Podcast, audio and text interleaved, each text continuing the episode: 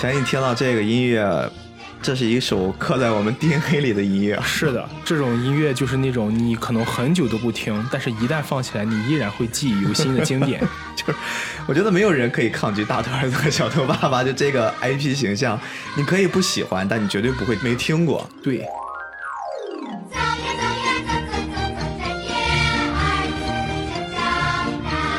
嗯，我们这期我相信这个选题会出乎所有人的意料，呃，包括。包括包括出乎了我的意料，因为我最开始逼哥也没有跟我说要录大头儿子小头爸爸。哎，是因为这样，我前段时间无聊嘛，我就翻翻最近有没有什么厉害的电影。正常来说吧，一般那种电影，我觉得都是大概看看剧情，或者说它里面的故事描述，我觉得感兴趣，咱们就了解了解，或者是一些经典的老番，咱们再拿出来聊聊。哎，我一看《大头儿子小头爸爸》，还是新《大头儿子小头爸爸》第四部大电影要上了，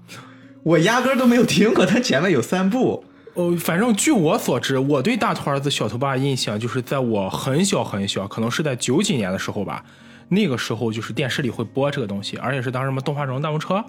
经常会有这个，但是我真的不知道有个新小头爸爸。哎，新这个事儿我还知道，当时好像网上还挺热议的，就是有一批那种我们经典的形象，有的那么翻拍重造，包括当时还有那个海尔兄弟的新形象，你知道吧？哦，对我海尔兄弟当时确实重置了一个新形象，对对对，当时其实我们还参与呢，当时我记得是全网征稿，就是你们可以给海尔兄弟设计你们印象中。符合他们的新形象啊，有那种胸贵的，然后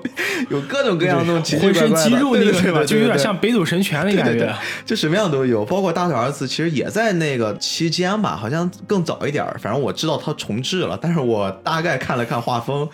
它本身是个子贡像的作品，对咱们也都长大了，我就就没有在意。但是后来这次大电影，哎，我觉得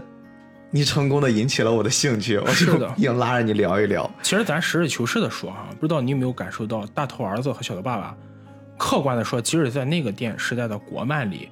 它也属于这种受众相对比较单一的，它其实不太像是那种全年龄向的作品。嗯，它它就是本身就是小朋友看，然后爸爸妈妈陪着看，嗯而且它相对于其他子宫像还有一个问题，就是它的题材和环境太单一了。嗯你像那个时候，可能我们小孩都喜欢看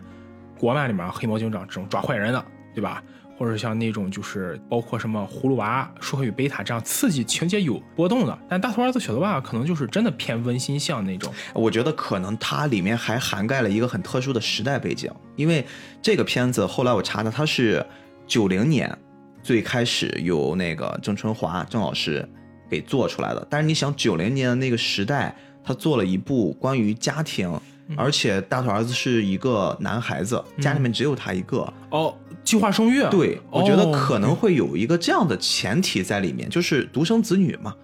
独生子女本身我缺少的是陪伴，它在里面其实强调的更多的是家庭关系，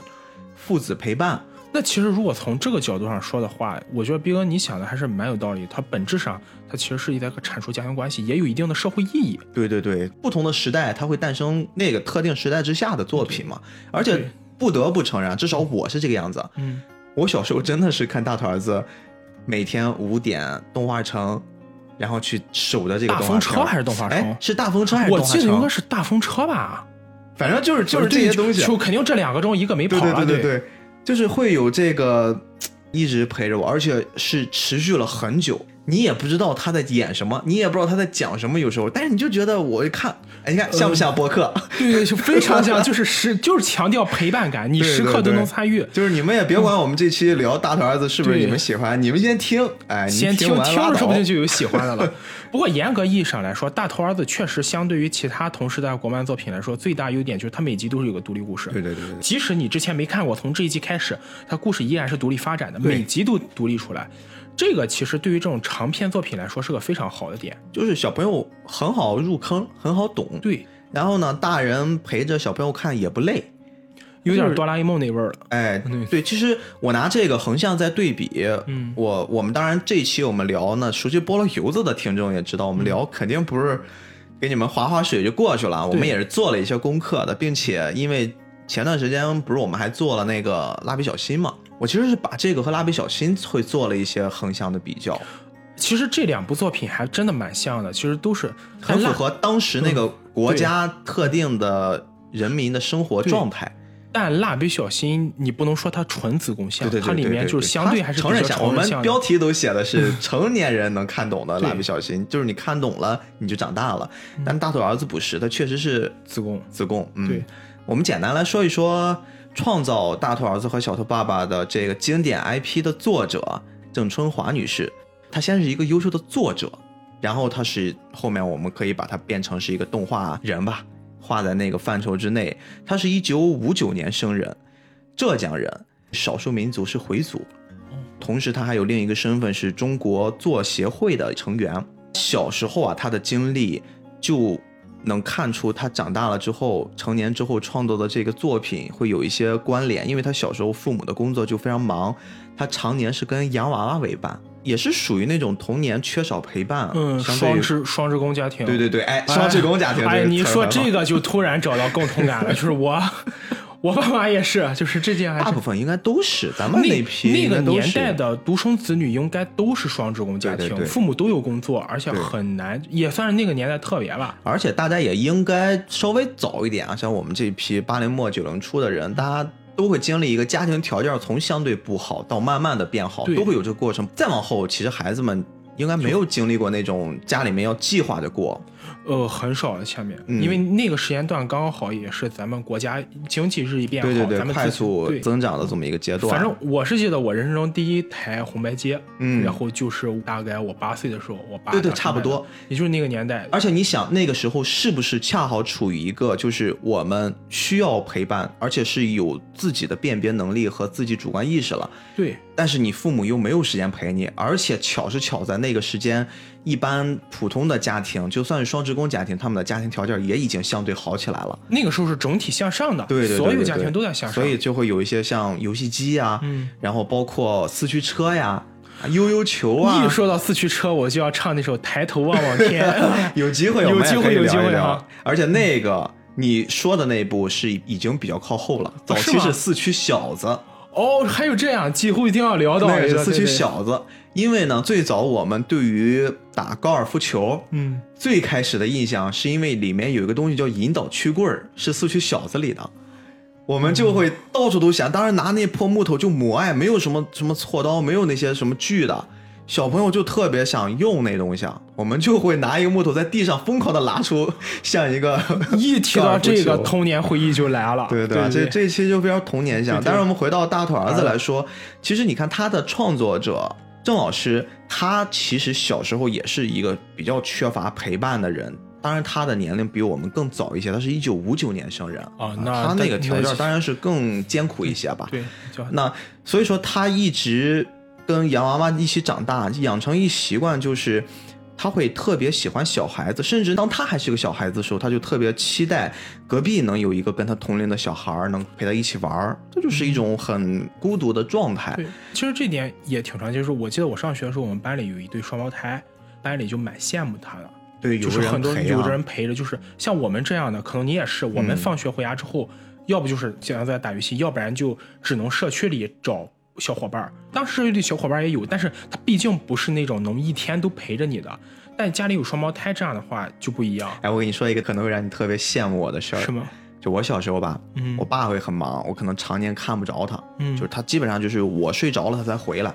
早上上学比较早嘛，嗯他可能还要睡一会儿，嗯，就基本上就是常年不跟我爸有多少说话，包括可能养成习惯，现在是这样这的。咱还挺像的。我小时候是我爸妈小时候没有陪我，就是前十三年我都是跟我爷爷奶奶住在一起的，很难见到他们。但是，嗯，哎，令人羡慕的来了，我妈陪我时间超级长。哦，我妈当时呢，因为身体不太好，有段时间，嗯然后呢，她就没有在工厂上班了，嗯她自己出来就算下海吧，创业。她当时做的是一个所有小男孩都会羡慕的一个工作什么工作？——小卖部。哇，那你小时候你知道我小时候超级，对我从来不担心我没有零食吃，我吃的一定都是最新的零食啊！而且呢，我当时我妈开那小卖部，最开始在学校青岛的某小学的对面开的，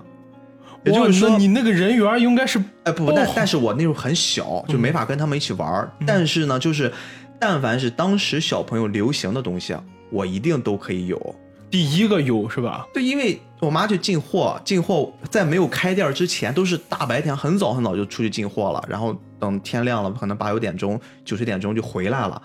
回来之后呢，进的货我就会 先去拿着玩儿。啊，我跟你讲，那个你这个就是家庭，包括阿姨这个工作，简直是小时候所有男孩、令人羡慕小孩不能说男孩，就是小孩男女生最羡慕的一个。然后再到后面，我妈又去做了一些别的，但是都是自己在做，有那么一地儿。当时搬的第二个地方，就我记忆中第二个地方，嗯有一个大院子。我爸呢就怕我很无聊，因为那时候也长大了，可能我觉得还好一些啊呃，比大头儿子还要再大一点点那年纪，可能七八岁左右了。嗯哎，在那个院子里面呢，用铁圈找人给我焊了一个圈，钉在墙上，篮球篮球框。哦，我就真的随时随地就可以，因为那个等于是是我的，就用王自如的话，那是我独享的 moment 呀。我想什么时候打就什么时候打。你想小男孩子，现在大家喜欢打篮球，你还需要去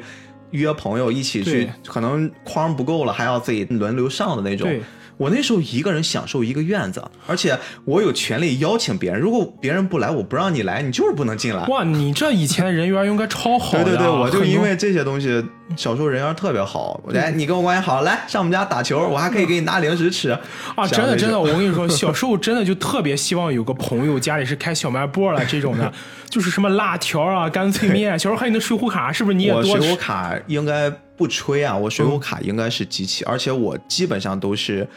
呃，这事儿说出来挺对不起我妈的。刚进了一箱《水浒传哇》那个方便面，哇我每个全打开了。但是呢，我跟你说，真正经历过这件事儿，才能懂我接下来说的这东西。他当时那一箱呀，嗯其实里面绝对不会超过四个角色，就是来回的那一箱全是宋江。呃，没，哦我当时记得是全是浪里白条。哦，这样。然后？呢，我就没办法呀，拿那一大摞重复的卡上班里去换，有的可能我两张换你一张，很快的就集齐了我最开始的那一波，然后慢慢的就集集集，当时是一百零八，我应该是集齐了，而且还多一张金卡，哇！插句题外话，你知道就是百度有个卡有天地吧，嗯现在那种金卡好像是两千到三千一张，真的假的？真的我送人了。我天！你当时不好好留着，我跟你讲，就是水浒卡这东西现在已经炒成了一种，就是跟比特币差不多有炒卡的。我找找我认不认识那个人，还有没有电话？我送人了，我好后悔啊！你真的就是集齐了，而且当时集齐你是可以选择的，嗯你可以选择寄回小浣熊干脆面那个地方，他会给你一套好像是那种像册子一样的，也可以你一直留着，然后你自己去买一个册子钉起来。我当时我忘记是怎么回事了，是有一个册子，但是我那卡还在，也就是说我当时那卡和册子都是齐的，而且还多了一张金卡。我跟你讲，那张金卡要是拿到现在东孙胜，哦，当然就是今天是扯远，但是一定要多说一句哈，就是家里如果各位听众朋友你们还能找得到以前的小浣熊卡，一定不要丢掉，强调一定不要丢掉，这绝对是一个可以当传家宝传下去的东西。哎，这当时就是也是题外话了。我看到这个作品，因为那个就是我每天的生活轨迹。放学回来之后，我基本上是写作业特别快的，我在班里应该就能把作业写完。写完之后回来就打球。我也这样，咱俩这样一样，但是我是为了回家看蓝猫，就是一定要写完。你看，带着朋友先到我们家吃一个饭，然后开始打球，打到天黑了，然后朋友被他们姥爷他们接走了，我就开始在家里面开始看动画片儿。那时候八点左右还会放一次，然后再到后面呢，我就不打球了，先看动画片儿。回来之后正好卡着五点，其中就好像是有这个大头儿子。所以说，这个是我当时一个比较完整的童年记忆，就很幸福。我小时候虽然我我爸妈都很忙，但是我其实现在想想，我很知足，就是我的童年是快乐的，而且他们会尽可能的会满足我童年里面的一些小需求，比如说我想要游戏机啊，我想玩四驱车，这点咱俩倒是一样。这些其实都还不错。那扯远了，我们扯回来，我们说到郑老师郑春华女士，她呢当时呃也是缺少陪伴，跟我们比起来当然会差一些。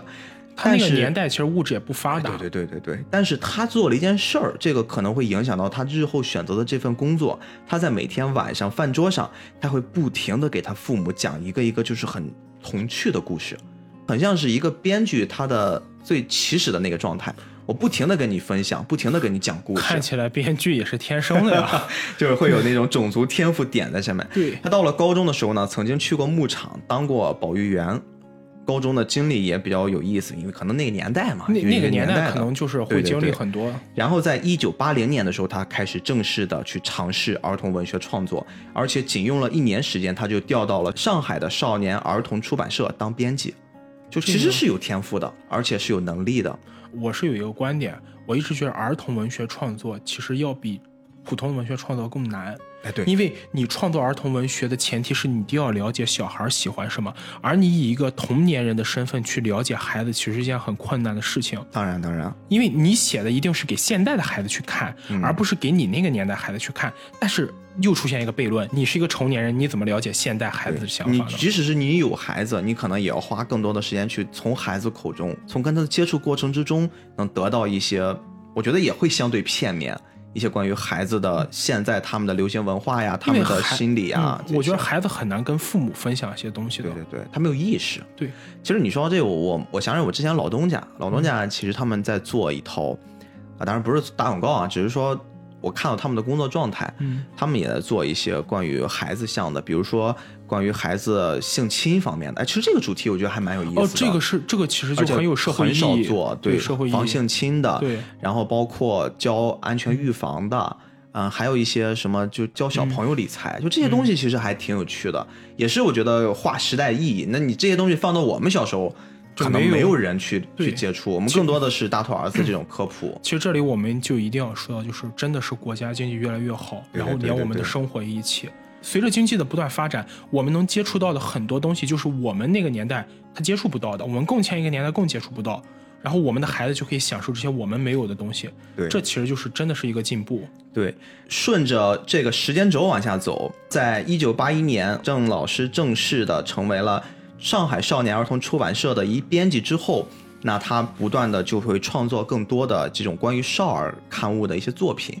不断的被发表。现在啊，他旗下有一儿一女。哎，他其实还是一个比较幸福美满的这么一家庭。他的抚育孩子的过程之中，给了他非常非常多的灵感。比如说，平时会很忙，但是他每周的周末和她的老公都会带着他的孩子们出去玩儿，而且他们真的非常痛快的玩儿。我们可以想象大头儿子和小头爸爸出去，就每次很撒野的在草坪上奔跑，围裙妈妈呢弄了一桌子像小野炊一样铺一小毯子，然后上面有各种各样小零食，哎，可能是这样的其。实这里我想吐槽一句，就是我小时候没有跟我爸妈待在一起，因为他们当时在外地工作嘛，回来如果见我的话，他们就会跟我说你这次考了多少多少分儿，然后就带你去哪玩。哦，但是呢，事实就是，嗯，不能说我爸妈对我不好，他们后来可能也通过一些物质上的东西满足，比方说给我买游戏机，我很喜欢打游戏。但是这样想来，其实小的时候真的没有过跟父母真正像《大头儿子》里诠释的这样，真正一起出去痛快对对对对玩的机会。这可能也我们这代人好像大部分都缺少一点点这种。毕哥，你这里也是吗？也我没有过吗？因为父亲很忙，妈妈每天要看店也很忙，更多的童年是在他们的看管之下成长的，但是不是在他们的陪伴之下成长的，就对对这是两件事其实你这个词用的很好，就是一个是看着，一个是陪伴。就是陪伴要花出精力去陪孩子做一些事儿，但是可能那个年代父母都也不是他们的问题，就是那个年代可能工作我怎么觉得，相比现在来说，嗯，我们那时候已经幸福太多了。你说现在的人工作压力和你的这种九九六，你的 零零七。你去陪伴孩子时间是不是可能会更少，或者说你嗯想去陪伴孩子的几率和能力会更弱一些？呃，话是这么说没错，但现在孩子，我想他们可能更需要的是王者荣耀吧，也不需要 对，已经不需要陪伴。但是这儿，我认为陪伴孩子成长，这是一个大人不能错过的时间段儿。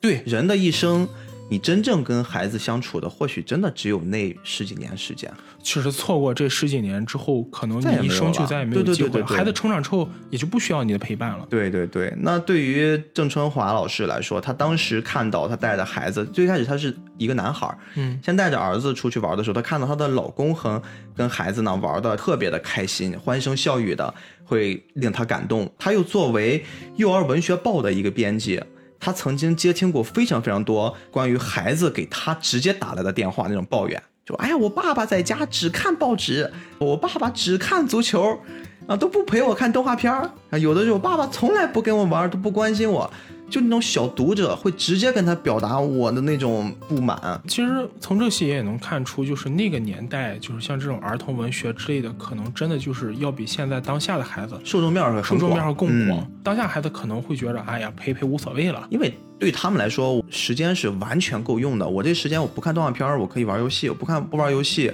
是吧？我可以去跟别人有各种各样的社交。就小朋友的社交也是很丰富的。对，但毕哥平心而论，难道一个小孩子他可以过早接触这么多东西，真的对他们是一件好事吗？对这个事儿，可能上升到我们聊完了大头儿子整个这个剧集，我们再来讨论。我觉得你提这个问题非常好，这个可能也是嗯，我们的听众他们会考虑的一件事儿。我们的听众有很多已经为人父母了，对呃当然大家喜欢动漫本身，因为我们也都是喜欢动漫的，我们都是同龄人。对，动漫有时候不只是给我们带来在别人看来那种很幼稚、你没有长大的那种倾向，它有时候会带来一个更令人发散、深省。给人启迪的东西。对对对对对，这个我们可以放到后面来讲。我们继续来介绍这个故事啊。那他接受了这些电话、这些小朋友的抱怨之后，他凭借了女性的敏锐呢，他就深切的体会到了孩子对父母那种爱的渴望，而且特别是父爱这个重要的这种，经常会缺失在孩子成长过程之中的这个爱。他就决定用自己的笔去描绘出一个理想的父亲的形象。于是呢，大头儿子和小头爸爸就由此开端了，是这样的一个诞生逻辑。在一九九零年，郑成华最初呢将作品写给期刊用，一写就非常受欢迎，而且连连得奖，就好评如潮呀。我觉得可能也是我们刚刚说的时代的关系，或者是他真的洞察到了那个时代的刚需。对那很快就有出版社找他出单行本儿，甚至呢会有导演找到他，希望能改编成动画了，很正常。所以我们看到动画也是，但是起初，呃，郑老师他会觉得很麻烦。他麻烦并不是说不想去摊这摊子事儿，而是他怕自己在创作的时候会被左右。这个我觉得你应该会很理解。当然，我是肯定不敢跟钟老师比了。但是，同样作为写作者这个职业，就是，嗯，有的时候你会面临一个两难选择，就是你很想去写一件东西，这件东西你就知道它可能就是作为你写作的意义所在，但是又因为现实原因，就很简单要恰饭的嘛。对，就有的时候可能我也会接一些，就是我并不商单恰饭，我并不喜欢，尤其是做一些游戏的宣传，你会发现这个游戏其实做的并不好，它就是让你氪金、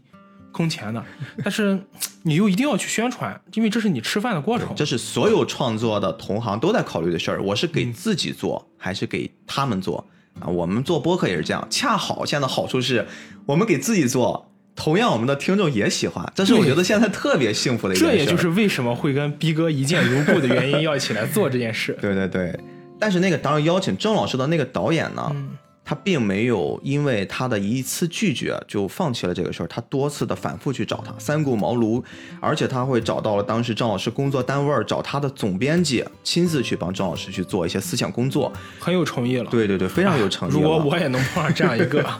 最终呢，他们就确认先做一个十二集的小故事，嗯啊，当做合作。但是这一做就是一百五十六集，就是我们小时候看大头儿子有这么长吗一？百五十六集，我专门查的。好长啊！可能大部分人都没有看过，也或者是小时候根本没有在意多少集，因为每一篇都是小故事，总是感觉就是，至少我小时候感觉就是大头儿子好像也没有播太久，十几二十集就结束了，十几二十集就结束了一百五十多集，嗯。然后的后面我们聊的这个大头儿子，相信跟我们同龄人看的更多的是这一百五十多集，就老版的。但是在二零一三年，央视其实又给翻拍了，就会有了这个我们所谓的新大头儿子小头爸爸。多少集啊？这个我不知道，但是我看到有第二季出来了，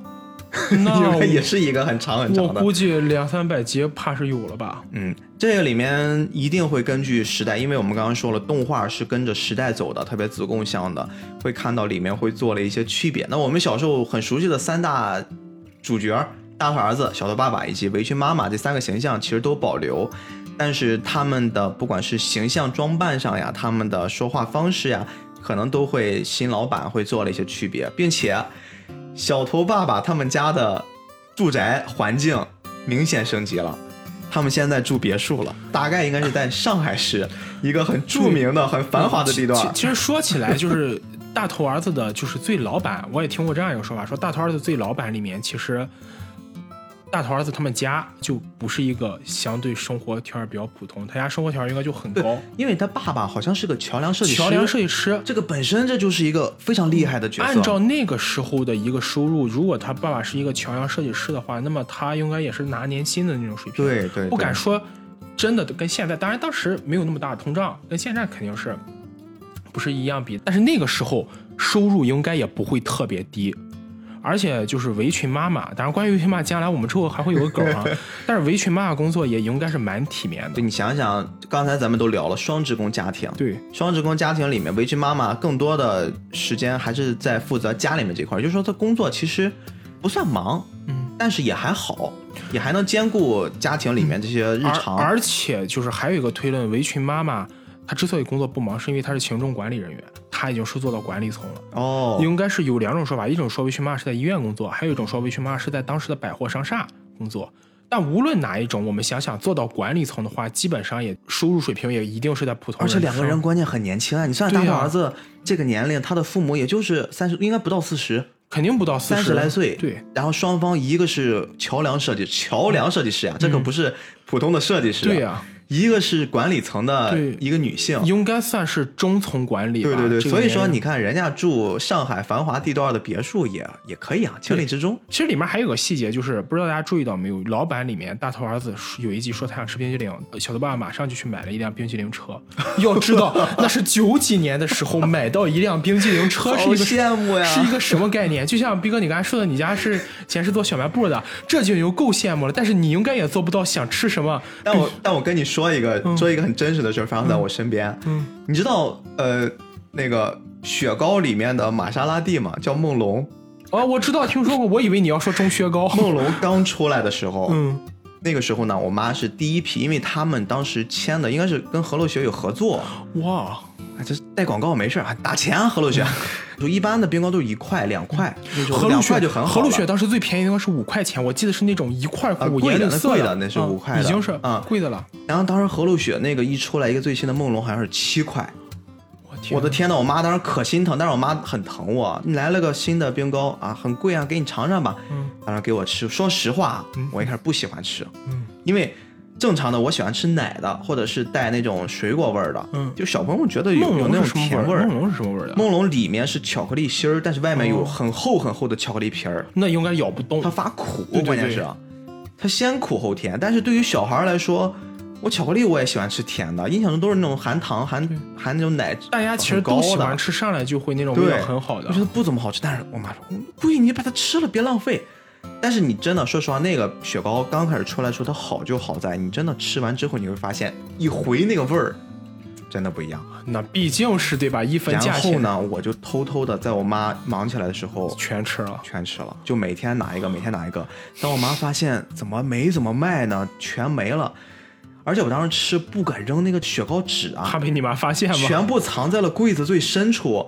一直，我妈有一次打扫，发现里面冰糕棍儿和冰糕纸全在里面，哇，一顿打呀！其实你跟我差不多，我小时候也有那种，就不吃饭，不吃早饭，把钱攒着买零食吃，叫我爸妈发现。而且我跟你一样，我也是藏在藏在那个抽屉最深处，后来被我妈发现的。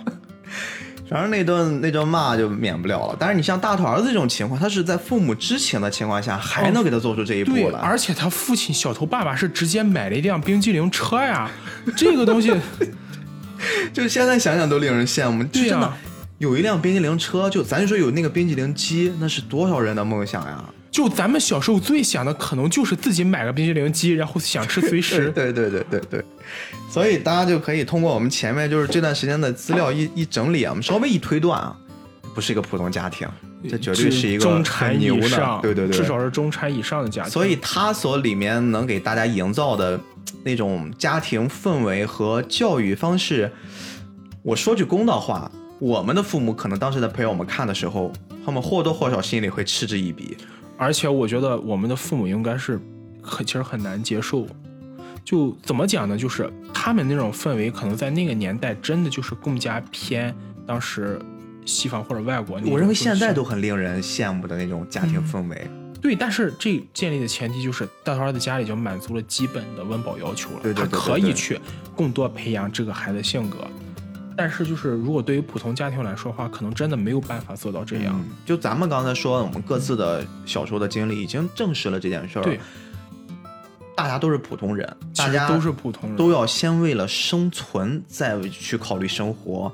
就这个事儿，我觉得听众也会很理解。但是言而总之，大头儿子其实要给我们传达的，并不是说我们家里物质条件多么优越啊，你们来羡慕。他其实更多的很多是教育意义。但其实这一点就是我我要说的，虽然可能我个人对大头儿子不是特别感冒，但是我一定要强调，就是可能也是当时那个年代国漫包括国产影视作品反映出一个很好一点，我们可能把环境塑造的很好，但我们要传达的一定不是那种让你觉得我们只是物质上满足。那个年代会有很多，也许那个时候就我们看很多作品，它的现在想起来环境也很好，但我们看之后，也许不能理解，但绝不会有很严重的疏离感。对对对我们一定会觉得那个年代作品是真的在为写实实在在的嗯普通人的生活，即使他的环境可能比我们要高出很多。既不装逼，也不吹牛逼。对我们只是讲事儿，但又可能又要到了我们每次环节例行要吐槽和对比的地方。现在的国剧，我们就不说国外行，现在的国剧吧，有很多都是那种出门就豪车。工作就是谈恋爱，为什么说很多现在作品它没办法让我们有代入感，没办法让我们喜欢？豆瓣上评分只有二点几分，就是因为这些东西都是高高在上的。它即使塑造出了一个环境，它也并没有站在普通人的角度去思考问题，而是跟你塑造出一种就是这么简单，我们就是天生有钱，所以怎么可能要求大家能代入进去呢？对对对，就是玛丽苏。对，就很玛丽苏，就是即使从这个角度，我想现在这个国产连续剧也应该拿出很多人真正去好好对比以前的，哪怕是动画作品。很多很优秀的编剧，因为我们也是这个专业，我们上编剧课的时候，编剧课的老师，其实他们在教的时候的态度是很对的。他们会先说，当你想写出一个好的作品，首先你得有生活。对，一个二十岁甚至一个三十岁的编剧，你很难去要求他去做出一个很好的作品来。但是你说我作为一个编剧专业，我出来，难道我二十岁、三十岁我不活吗？我直接就跳到了五十岁吗？不可能，我一定是需要一点点的累积。那中间那些作品，我允许你有瑕疵，但我不允许你胡扯，不允许你带偏了整个这个时代的大的方向。其实这个态度就很重。我们刚才联系到大头儿子、小头爸爸，我们现在会去想他们的生活，可能相对来说比较富裕，但他们依然过的是普通人的生活。就是这一点，我觉得这个态度，包括郑老师在写这部作品的时候，他的态度就很重。我们可以塑造一个比较完美的家庭，但这个完美家庭的基础一定是一个普通的家庭。可能我们说现在很多编剧就是让我们感觉，他如果真的能写自己的生活，可能也会引起一部分人的感触，但他连自己的生活都没有去写。不过，同样的，我们其实今天并不是来表扬这部作品的，因为也是说借着这个大电影上映嘛，我们去追忆一下。说实话，就像是一个班里面的同学，真正你最后毕业能记住的，可能真的是比较极端的几类。我们之前聊过，优等生和差等生是能记住的。对，现在让我回想大头儿子小头爸爸发生的一些故事，可能都印象比较模糊了，但是我能记得一些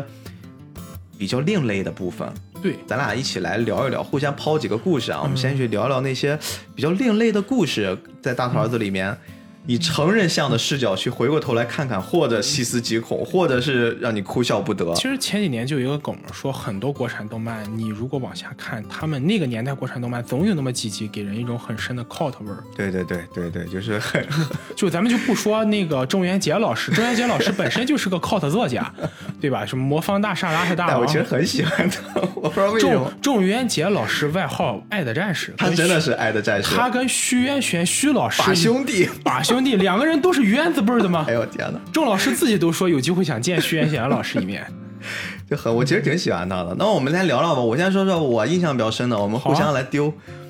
我那天想了一个，也是 只是有浅浅的印象，但是我后来专门通过这一点点模糊的印象，我去搜，哎，找到那集了。我先说，这是一个呃细思极恐吧。他讲的是，其实我们知道，在九几年那时候哪有什么人工智能、什么 AI 觉醒？虽然我们之前在聊宫壳，但是宫壳那个时候也是九七年的作品，九十年代末期，对对，而且那个时候也是在对未来做畅想，它不是一个像我们现在大家随楼下老大爷都可以去聊聊人工智能，聊聊什么智能音箱的。那个时候有这么一集，我当然前提是只记得大头儿子和小头爸爸两个人的头围比例会很夸张，一个头小，一个头大，呃，说起买不着帽子。说起来这个插我插一句嘴，就是逼哥，你记没记得这家人都是四个手指啊？啊，对，很灵异啊。对，很灵异，就是 就是我我当时后来就回想起来，我觉得很奇怪，就是是四个手指吗？对是这一家人全都是四个。我还专门去，就是在重新看的时候，我还很好奇呢，因为有弹幕，弹幕说他们是正常人类吗？他们为什么只有四个手指？有的人是从比较善意的角度说好画，好画，但是很灵异。其实多一个手指也不见得难对对。对，没有没有多难啊，但是确实四个手指，很奇怪。对，就是一开始只是看大头儿子四个手指，但是后来看他爸他妈都是。都是四个手指，这个就是让让我一度以为，就是我在知乎上看到那么一个说法，说这家人其实改造人，他们生活的，他们生活的是一个改造城市，这太扯了。就像有点像那种楚门的世界的感觉然。后外面有一群人观察他们，对对对，有点像楚门世界，但是这个就很扯了胡扯了，太胡扯了。对对，但是也不失为一个角度啊，因为你一定确实你没法解释为什么只有四个手指，对对对，而且头你看差别那么大，对，还特别那就是这个故事就是由头的尺寸大小引起来的。天冷了，大家呢都会带着厚厚的外套，戴着围巾，戴着帽子出门儿。哎，唯独大头儿子和小头爸爸两个人在人群之中就非常显眼，因为一个头很大，一个头很小，他们的帽子全部不合适，啊两个人只能就冻得哆哆嗦嗦的在路上走。走着走着，实在冷的没办法了，去了一商场。商场是什么呢？就跟我们现在的商场其实一模一样的。一进去一大厅，厅里面展示位摆着一些什么小狗、小猫、小蛤蟆一些小动物，敲锣打鼓，但是应该是已经结束表演了，都在那儿摆 pose 了，已经不动了。他们呢发现其中有一个小企鹅和一个大笨熊，两人都戴着那帽子，而且那帽子都是特殊尺寸的。刚刚好适合他们刚刚适合两人。其实你说个子贡下面也挺奇怪，我不知道这教育方向为什么是这样子，两个人直接就去拿了，扣在头上，发现完全合适。这其实不是个好的，对，然后哎，两个人就开心的手舞足蹈的就蹦跶蹦跶，他爸爸一屁股就坐到一开关，然后呢，场上的这些小动物全部活起来了，就是突然活了，就很像是我们现在说的人工智能觉醒了，AI 就带 AI 的这些小动物苏醒了。然后就开始追着他们，还我的帽子，还我的帽子，就很恐怖啊！这件事都有点恐怖片对就开始追着，就他们两人跑，他们哇哇大叫，引来了谁呢？引来了整个这个商场的一个算是保安吧，一个看护人员，把那个开关给摁死，摁死之后，这小动物不动了。然后他们就讲明了缘由，说啊，就其实他们态度也挺好的，真对不起，我们因为买不到合适的帽子，我们才看到这特殊的俩帽子，我们就拿下来，我们就试戴一下。然后这个善良的，其实现在想想其实挺可笑的，但是在那个年代，真的就是善良的这个看护人员说这样子吧，那帽子这么适合你们，你们就戴着呗，你们就拿走吧。然后他们就拿着帽子就走了，很开心。但是这个时候，你拿的是人家小动物的帽子，特别是又赋予了他们人格，他们可以像人工智能一样，可以有自己的判断了。这个小笨熊和小企鹅，他们直接就来追了。一直追着他们说：“你还我的帽子！你们怎么可以拿我们的帽子？”一直追，给这爷俩追的满城市跑。最后实在不行了，就是已经上天桥了，一直追，而且越来越恐怖，越追越快，因为他们毕竟是肉体凡胎嘛，他们跑不快。人那机器人小动物，人不带累的。就我的目标就是把你帽子追回来，给他追的实在不行了，他们把帽子还回去了，然后他们就很开心，戴上帽子就回去了，就这么一篇。这篇怎么读都有点 cult 味儿，就 cult 味儿特别重。很恐怖。当然，我小时候看其实没有那个，小时候感觉很欢乐。哎，你看他们拿人帽子，你看还是还回去了吧。然后最后还有教育意义，不能乱拿别人的东西。但但逼哥，我估计你小时候看《魔方大厦》应该也很欢乐，没有我不不，魔方大厦我是真的害怕，我真的害怕，我必须要我妈陪着我看。这样。舒克贝塔可以舒克贝塔完全 OK。但但其实你现在想想，就是他这个就是这个情节小的，就是大头儿子小头爸这个情节设计，你总感觉哪里不对，对对对，就是那种它总有那么几集穿插这么一下，就哎让你觉得很奇怪，很不舒服。其实你说起这个来，我也想到过一集，印象比较深。嗯。就有一集的话是讲小头儿子，不 小头儿子大头大头儿子晚上不想睡觉，那父母都要哄儿子睡觉这是很正常的，小朋友都这样。小头爸爸就给大头儿子讲了一个类似于狼外婆的故事，嗯说晚上会有一个叫熊什么的，就这么一个怪物来吃不睡觉的小孩儿。因为小孩儿一听这个都会觉得很害怕嘛，但没想到大头儿子头大胆子也大，他听这个无动于衷，他真正害怕是他自己搭起来那个汽车城，他自己做的一个汽车模型、啊被损坏，然后就去跟那个小头爸爸说：“说我不睡，我爸我得看着这个东西。”爸爸灵机一动就说：“儿子，我给你拍张照片，你把照片放在这个地方，他晚上就不会来了。看到你在这边，他就他看到你照片在这儿，就觉得你人在这儿，就给他拍张照片，拍的是那个大头儿子端着枪在那儿，结果放了一晚上哦，。我有印象，一个眼瞄着是吧？对对对就是这样就感觉很英气，英气飒爽。对，但是晚上呢，小头爸爸为了验证对他儿子说这句话，就是为了加深他的心理阴影 我，就真的变成了一个这样一个怪物，来到他就身上披着衣服过来，嗯，然后走了一圈儿，但是看到照片摆在那儿，又觉得这个东西既然已经吓到孩子，让他睡觉了，就是一定要表现出来说这个有用，要不然人晚上也不睡了。我他没想过他孩子如果突然醒了看到这个是什么，反应吗？就就这个时候就没有想到吗，但是就表演一圈就走了。结果大头儿子他真的没睡觉，看到这一幕，他又觉得他爸说的是真的。第二天就觉得哦，这就没有被他爹吓着，没有而觉得他照片管用。他的照片管用，觉得很有用。结果第二天就缠着小头爸爸说：“我们要不去把这个照片放大，放大这个效果就更强嘛？就是就是南孚哎，你分析一下，你刚刚这说的这个故事里面，其实还有一层，再能印证他们家条件很好。他是晚上给他现拍一张照片儿，他直接就挂起来了。呃拍立得，拍立得，那个时候家里能有个拍立得，那基本上这个家庭就小孩拿下去是非常对吧？咱正常，我记得咱小时候都是你拍了那照片，柯要去达什么的，洗，对对对对，不可能出现拍完马上就出来的。你看，这又是一个细节，细节决定哈，这是子贡下也有细节。第二天，他们就拿着大头儿子这个照片去洗照片的那个嗯影楼去洗，结果那个老板也挺有商机头脑的，一看大头儿子这个照片，哎，觉得拍得挺好的，就跟他们说，我免费给你们写，给你们放大，免费给你们弄，别的你们就不用管了。他们就美滋滋的把这个照片拿回家了。结果呢，影楼老板就把大头儿子这个照片挂在他们这啊留了个楼上，留了个底子。没想到就是留了这个底子之后呢，后来去这个影楼的那些人吧，都觉得大头儿子这个照片不错，就放在家里了呢。对，在可能是因为头太大吧，就觉得能辟邪，就是就看成一个门神的形制。结果呢，就是他这个一说之后，就跟影楼老板说：“你再把这个重新洗一张，给我们每个人拿走吧。”结果这个影楼老板就拿 这个爆款爆款了。但其实从这个角度说，这个这个细节是侵权了，侵犯人家肖像权了，你不能拿这个来盈利。这个影楼老板其实犯法了哈。嗯，搁现在拍可能就直接给举报哎，了。但是你看人家前面有人有前缀啊，我免费给你洗，他有没有说你给我使用就这种的？他好像没说给使用，他如果说的话就没关系了啊，但这个不重要哈。结果后来这个整个城市里很快，姑且是上海吧传开了，这个就很有用，就是看门护院必备法器 我。天哪！然后大头儿子有一次想溜到游戏厅嗯去玩儿，但是他那个年龄，说实话，当时18游戏厅也进进不去，游戏厅嗯也进不去，结果他又偷偷进去了。啊，其实说白了，咱小时候也干过这种事儿。想想看，我小时候干过一个吧，就是把游戏币上打个孔，进去之后，你见过那种揪出来头在不进去玩完之后要死了再揪出来，太过分了，你这赶紧道歉，给游戏机老板道歉。一定要给老板道个歉，对不起，又占您便宜了。虽然您现在听不到哈，但我该说还是要说。以后要有这种事儿呢，就是也不好说能不能再干哈。下次一定。下次一定，既虽然道歉，下次一定。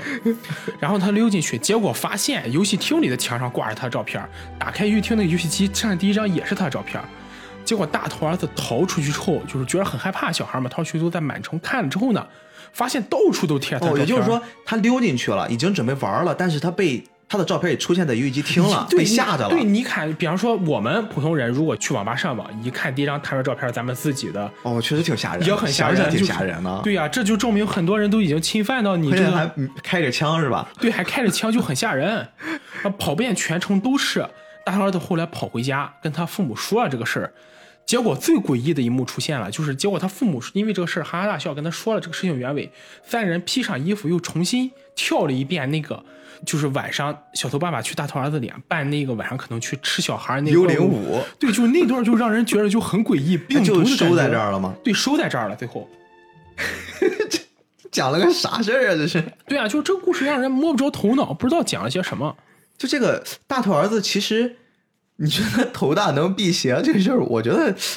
我不太能理解啊，为什么你们会他们会想挂一个头很大的小孩儿，然后又瞄了个枪挂在家里？但其实这个细节我也不了解，我只是，但是这一幕吧，就是整体氛围就让你觉得很诡异。我甚至怀疑这未必是郑老师自己写的，有可能是。对对，他可能写不了那么多，你想想，因为我看之前查过资料，看过一个说法说，郑老师可能只写了五六十集的剧本，嗯，就是再往后的很团队团队一定是有团队的。就是我觉，而且我觉得作为一个就那种老童话作家、老儿童文学作家，也不可能写出这么诡异的剧情来。但是你言而总之吧，我印象中，呃，大头儿小头爸，首先你作为一个孩子，你看不懂那么多我们现在能看懂的道理，这倒也当时可能看得更快了。只要你的大的价值观导向和你确实对那些年龄段的小朋友是有帮助意义的，嗯，就是没有问题的作品。到最近的这几个，其实前段时间还了解了一个就是新版的大头儿子小头爸爸，嗯，哎，我给你讲这么一集，你听听，我觉得确实已经存在价值观有问题的这么一情况了。怎么说？刚才我也说了，他们现在已经住的是一别墅了，嗯，独门独院儿，那这这然后收入邻这的邻邻里之间是这么独门独院儿挨上海着的，上海的话，这弄个别墅，那真的不便宜啊，汤臣一品，那太过分了。但是前提就是发生在一个夏天，哎，爷俩两个人很热，嗯。我不知道热为什么就不舍得开空调，反正很热。然后呢，他们就说：“爸爸带我去游泳吧那去。海边游得了呀。对，他们就就觉得海边可能是麻烦吧，可能嫌麻烦吧，或者是是是不是路途比较远，耽误事儿，然后就一直在家里面想去游泳。爸爸说没办法呀，咱家里也没有游泳池啊。哎，隔壁那个别墅有游泳池，他们就跑到隔壁去了吗？他们呢从他们家过去，在门口看，然后隔壁一大爷，哎就爽的一个人独享一游泳池，游过来游过去，就特别嘲讽，那状态很嘲讽啊。然后他们就先跟人打招呼说：“我们能不能一起游啊？”人拒绝他了，很正常啊，就是其实谁也不会让一个人来自己家随便啊。对对对对，对你又不认识，关键是、人拒绝他了。本来我以为这事儿那么就开始往好的方向发展了，他们通过自己努力去感化人或怎么着也好，不是啊，他们先偷偷的趴在那个地方，等人家那家主人游完了，准备回去的时候，趁人不注意，他们溜到人院子里面去游，等于说是私闯民宅了。进去之后呢，第一遍还失败了，因为他们家有一只狗，狗一直在那儿叫，他们就想方设法的呢，就忽悠那个狗，就去安抚它，就包括去给它一些好处，给它肉吃，让狗变成自己的伙伴，不叫了，然后就趁人不注意在里面就开始游，就没有接受人的邀请就开始游起来了。而且最可怕的是，那家的主人出来的时候，他们还要躲着人家，就比如说他们一出来看一眼，他就嘣儿潜下去了，让你看不见。然后后来游爽了，游爽了就出来了。这个事儿还没结束，他们回去之后，他们决定自己在家里面也挖一个游泳池，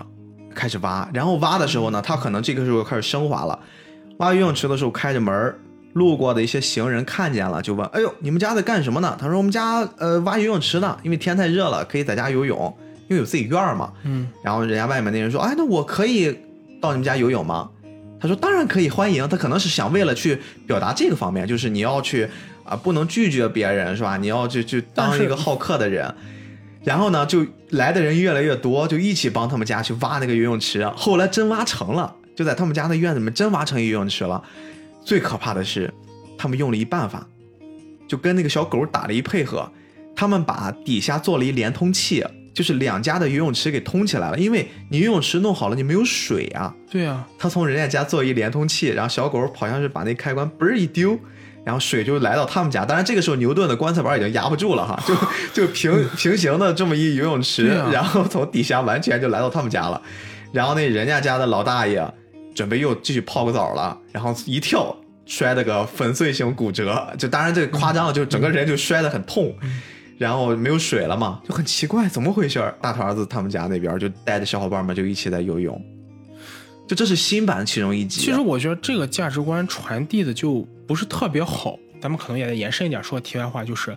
有句话我不知道斌哥你听没听过，叫文艺作品只看它本身的艺术价值，不看三观。但其实从我个人角度，我觉得并不是这样。一部文艺作品，它的艺术成就高低，跟它有没有社会价值是两个不同的衡量标准。尤其是就是，如果你的艺术作品仅是单纯作为艺术存在的话，我们是不需要去考虑其他东西的。但目前我们看到很多艺术作品，它就是在传达一种价值观，它并不是那个那种写出来只是为自娱自乐。比方说像以前四大名著什么《红楼梦》之类的，写出来就是我自己看。那么这些作品，它在借助这么一个现在这么发达媒介向外传播一些东西的时候，就是为了让更多人来看嘛，或者或者说点击流量流量，我们真的不需要去考虑他的三观吗？我反而认为，恰恰是因为现在的传播途径更多样化了，传播能力比以前强了不知道多少倍，你恰恰是更得注意三观了。，对，这其实就是我们其实上次我们结尾留了一扣，关于布袋戏的那个事儿。对其实有的一些，我相信一定会有人能看懂我们结尾那句话，确实是有人，包括留言，这个其实就是我们要表达的一个核心。我们放到这儿也成立。当你作为一个创作者，你连你的三观都不对的话，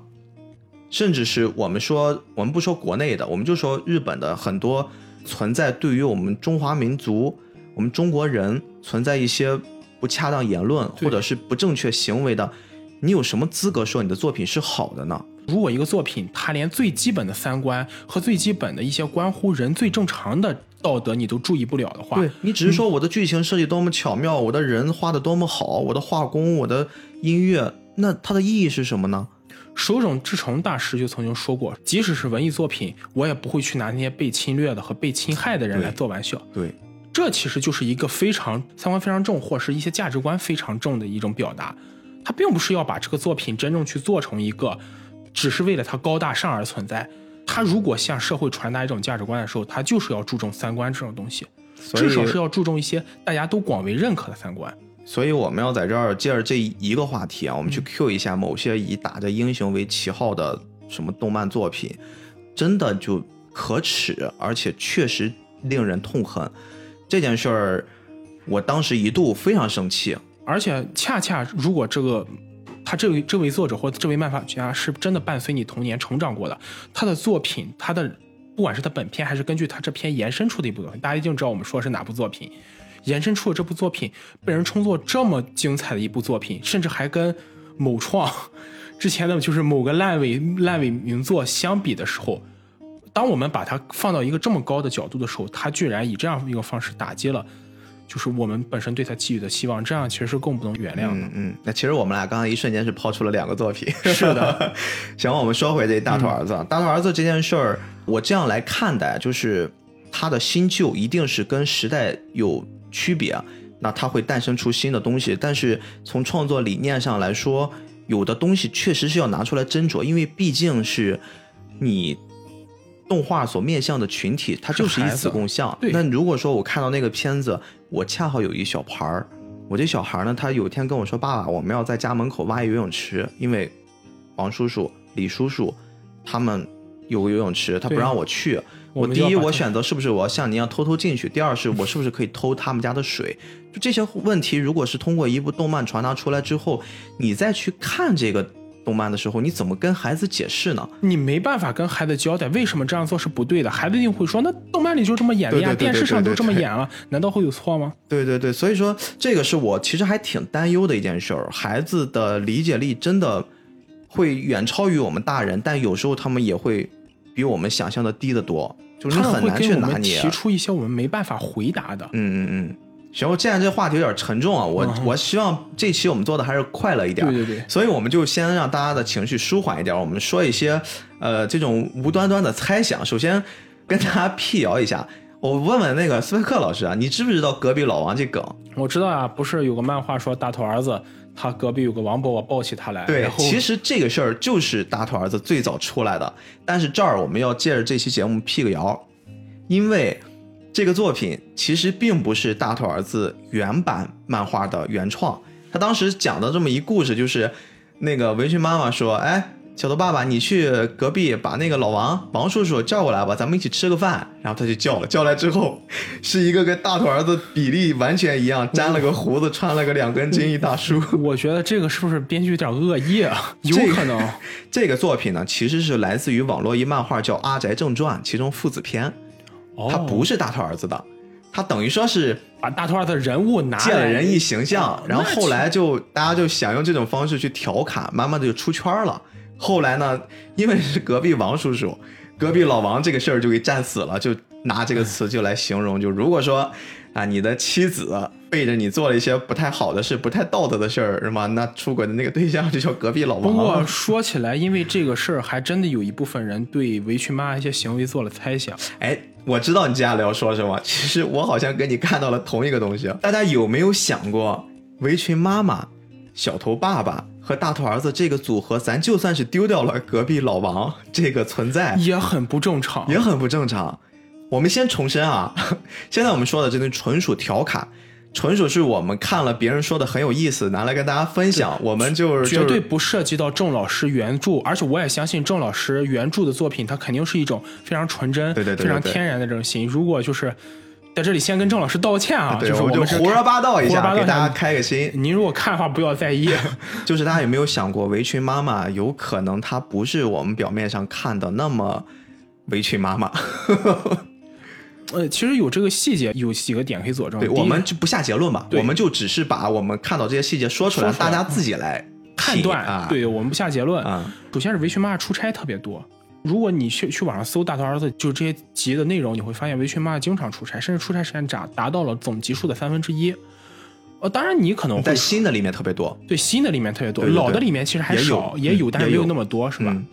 就是，但是我们其实可以这么想啊，假设我们刚才给出两个解推论是，围裙妈有可能是公司的高管或是医院的护士。首先，医院的人是不太可能会随便出差的，因为他们的工作相对固定。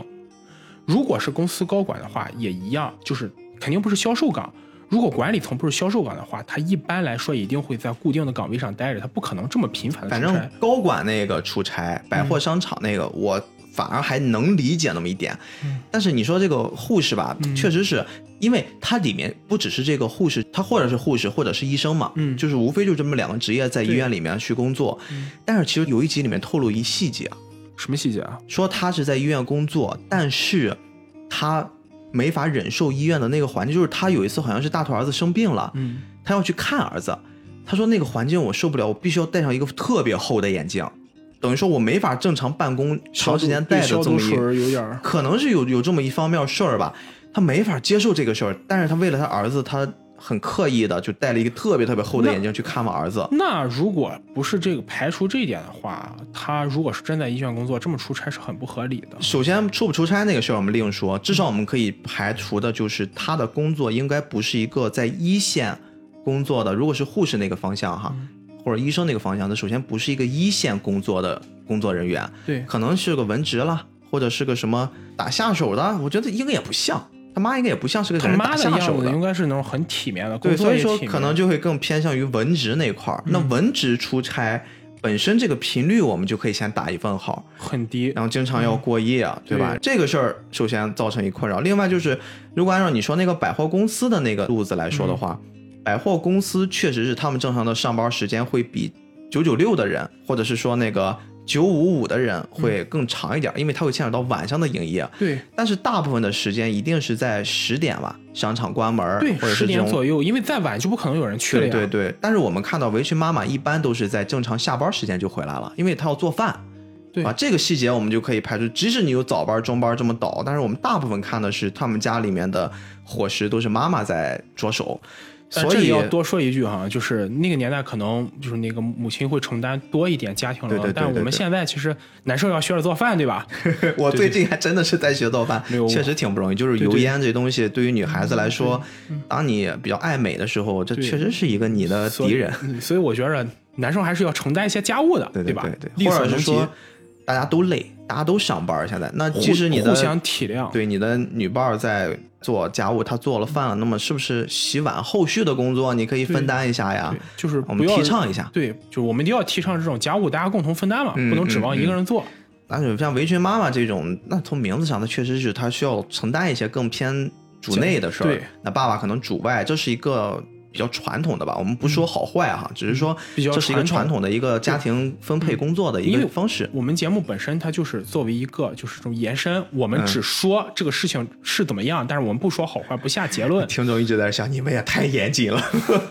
是的，所以说，我们刚刚分析了这么多，我们可以猜想，他频繁的不在家里过夜，就是出差这件事儿本身是一个什么概念？这个事儿，如果我们把它当成是一个正常的事儿了，我们现在就姑且认为这一切都 OK，都没有问题。嗯，后面还有一事儿，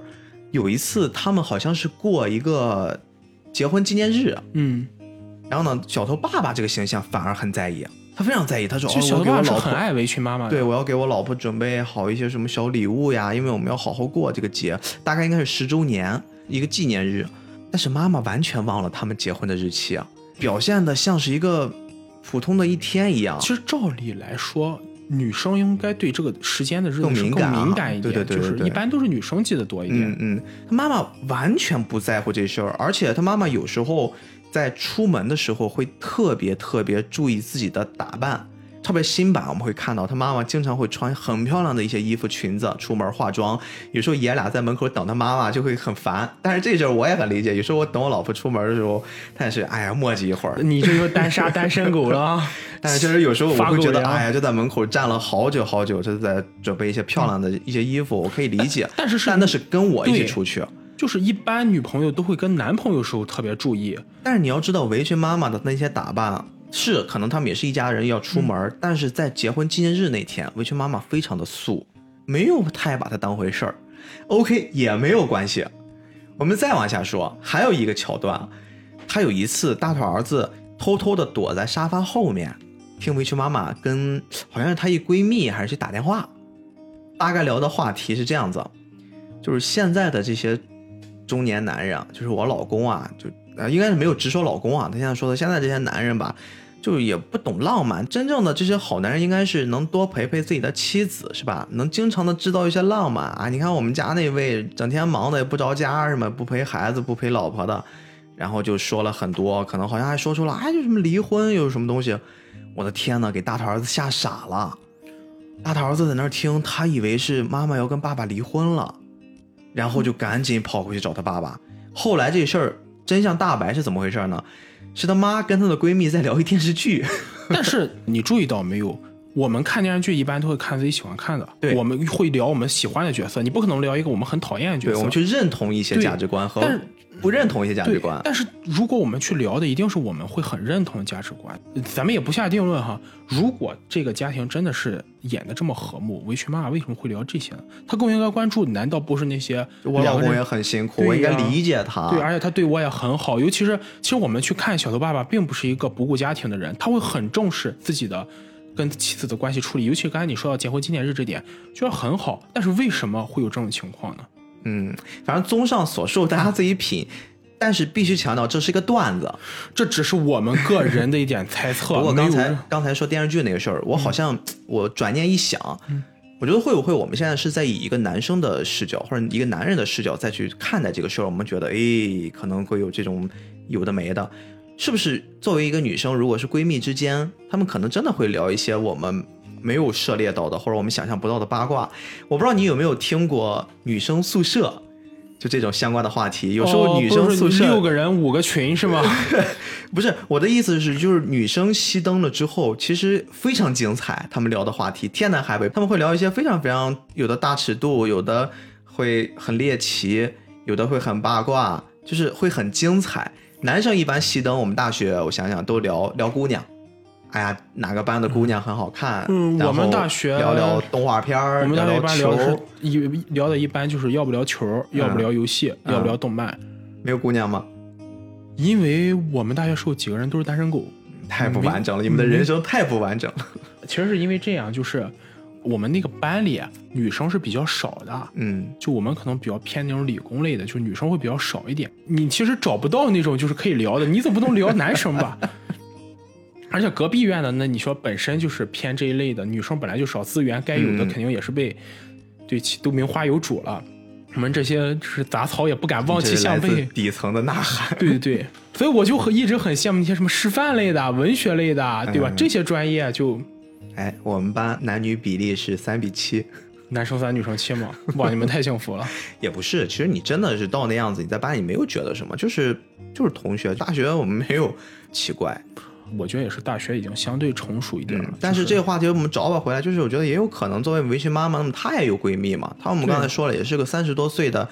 也是一个年轻女性，现在来看，三十多岁是一个正当好的年纪，就是女性最好的年纪，对，那就是她跟她的闺蜜聊一聊电视剧里面的喜欢的男孩子、喜欢的男明星，我觉得也意料之中。正常。只是说我们就会有一些很好笑的一些猜想，就会有了这个围裙妈妈是不是对家庭不忠贞的这么一说法，这个也是江湖传闻。对，这个没法去验证。嗯对，然后刚刚我们聊了这些，轻松完了，稍微往回给你拽吧拽吧了。我要跟你说一个，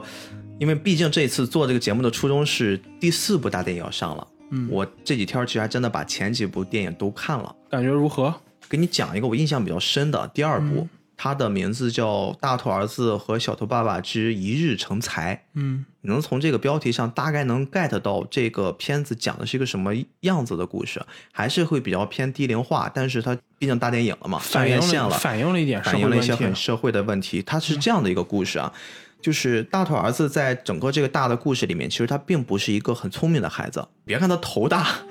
他不是一个很聪明的孩子，呃，整部就是包括原版的那个动画，他也不聪，但是我感觉还他是很调皮，但是他不是属于那种很聪明，就是不是那种脑子很活，或者说不善于学习那块儿。啊，就是孩子吧，又调皮捣蛋，他总是会给家庭里面造成一些很麻烦的事儿要去解决。但是爸爸呢，还是像往常一样，就需要去出门工作，去给这个家挣钱。妈妈就带着大头儿子去报班儿，就去算是去上学吧。上学的时候呢，很诡异，你知道，他妈能走着走着路，突然掏出一盘红烧肉来。啊，你最喜欢吃的红烧肉就在大马路上喂他，然后说你最喜欢吃的红烧肉，你今天一定要好好学习，好好表现啊那种。这么看，维奇妈妈不管对家庭怎么样，但是对他儿子还是蛮上心的。对你接着往下听，啪挂了一张纸，小广告，嗯，上面写的是一日成才班，就是你要就跟咱们说的，你不要让孩子输输在起跑线上，你要给他们多报班儿。然后维持妈妈，起跑线就是我的终点。然后维持妈妈真的拉着大头儿子去报了各种班儿，报了什么舞蹈班儿、算术班儿啊、音乐班儿，就是各种各样的班儿。别的我还好理解，大头儿子头那么大，跳舞蹈真的协调。真的在跳舞，但是呢，大头儿子又是一个很活泼、很调皮的这么一状态吧。嗯，他在每一个班上的表现都不好，都要不然就跟人惹一些乱子，要不然就是会自己出糗，反正都不好。围裙妈妈是一个对孩子吧，几乎是掏了百分之百的精力在他的孩子身上，就每个班都陪着在门口，有时候都会很累很困了，然后就睡着了。哎，他的爸爸呢，有一次提前下班了，知道自己孩子很累，就带着孩子准备溜出去，带着出去玩去。看着妈妈在门口带着大头儿子准备走，给混出去了，玩去了，爷俩玩去了，留妈妈一个人在那 睡觉。这个时候下课了，妈妈吵醒了，醒了之后，你知道他遇到一什么事儿吗？他听到了别的孩子的妈妈们在议论他，背后议论，你看大头儿子真笨，什么也不好，哎呀，我们真不想让我们孩子跟他一块玩，就类似这种的。妈妈听了会很难受啊，但是、没办法，没有人会喜欢自己孩说自己孩子笨。对，妈妈可能就会心里面就埋了这么一种子，我一定要让我孩子出息，我一定要让我孩子给我争口气，类似的东西啊。嗯结果妈妈找到了爸爸和儿子的玩的一个小公园这么一区，很生气的给他们带回去了。带回去的时候呢，各自其实都心里不痛快吧，反正就中途歪打正着的。儿子呢，在马路上出了点糗，撞了一个小车，没有受伤，就那种很轻轻的刮蹭啊。爸爸最后还还保护下来了。其实孩子一点事儿没有，只是说他们当时玩耍的那些道具，一些大木头桶、大铁桶，撞了人家一车一豪车，一看大奔，下来一博士，也姓王。这个博士的大概的身份就是是一个可能是在智力开发方面会有一些研究的这么一人。怎么看都像一个骗子。对，然后大头儿子因为可能出了点名了，接着上面围观人就认出来他了，啊这就是大头儿子，你看他不聪明那个样子，怎么怎么着，就就是是笨出名，当面就说了一些很过分的话。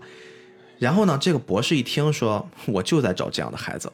因为我可能研究的就是那种类似开发智力的，我就是要找那些不聪明的孩子。聪明的也不用我开发。对 对对，我给你弄完之后，我让你知道我这多么多么牛。嗯，然后给他带到他们的一实验室，他那实验室挺可怕的，一进去之后就有点像漫威那种逻辑了。我天呐，人格改造，一大科技大高楼，然后里面大厅进去之后全是那种一个一个小摊位儿，每个摊位上都有那种天赋异禀的孩子，S 教授带那些孩子一样，每个孩子什么吞云吐火，但是他那种没这样，他们都是做什么算术题、高数，就是全是小孩儿，就小婴儿就可以做的很很夸张的事儿。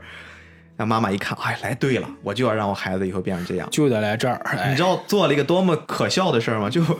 给他催眠，你是爱迪生，你是爱迪生，你是爱因斯坦，你是爱因斯坦，然后给他眼里面滴了俩眼药水儿，嗯，孩子就聪明了，真的聪明了吗？真的聪明，就是他可以做到什么呢？做一些小发明啊。举个例子啊，可以根据你的大数据，就千人千面，我自动给你生产你喜欢口味的冰激凌机 就是大头儿子发明的。啊，然后我要不然喷了喷什么，就那种跟护发素一样的东西，然后我就可以让你长头发。就现在可能也是比较结合时事啊，大家就比较秃。对对，但是吧，还是可能能力不够，大头儿子做这事儿没有做好，就是那个机器也没有做好。就一开始大家觉得很好，后来发现很多的 bug，包括给人生发的那些东西，最后给人喷的小姑娘就跟毛孩儿一样，满身都是头发。两人都来找那围裙妈妈，围裙妈妈还是不服，然后又找这个博士。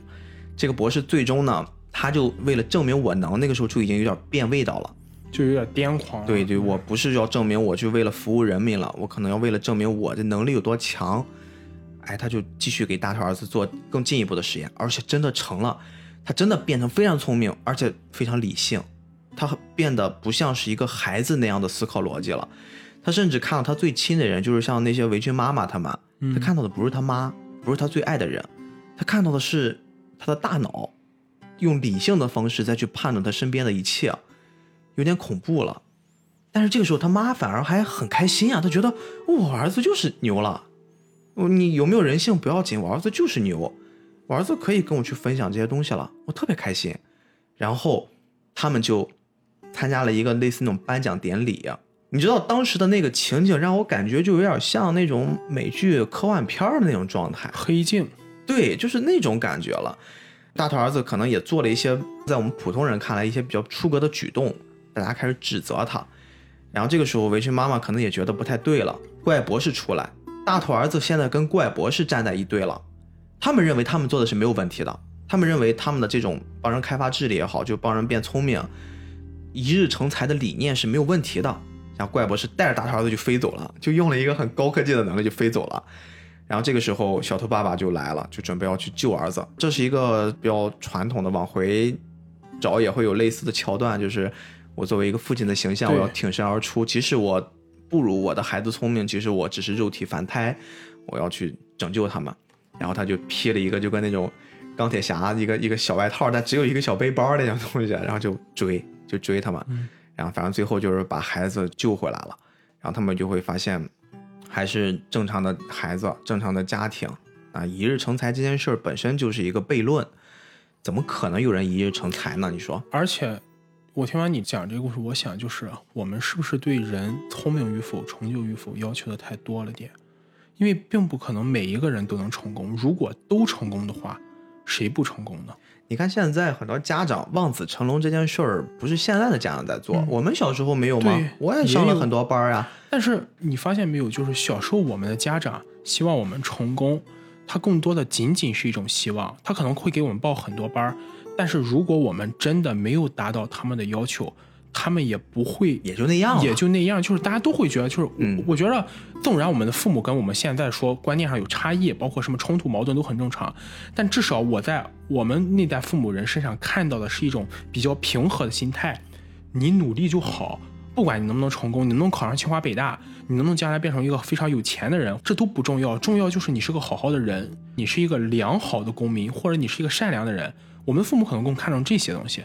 但现在我不知道到底是因为时代发展太快了，还是我们周围的人太希望我们成才了，或者是就再说的难听点，就是我本身是自媒体的嘛，经常会听到有人说我们自媒体是渲染焦虑，但是这个东西我要承认，我真的要承认，就是我的很多同行，甚至有的时候连我在内，我们在不知不觉就会有一种渲染焦虑的情绪，我们觉着人一定要成功，人一定要往前走，不可以后退，后退你会被别人落下，一定要赢在起跑线上，但。当你真正回过头来，你去想的时候，赢在上跑线上有这么重要吗？就像我刚才说的嘛，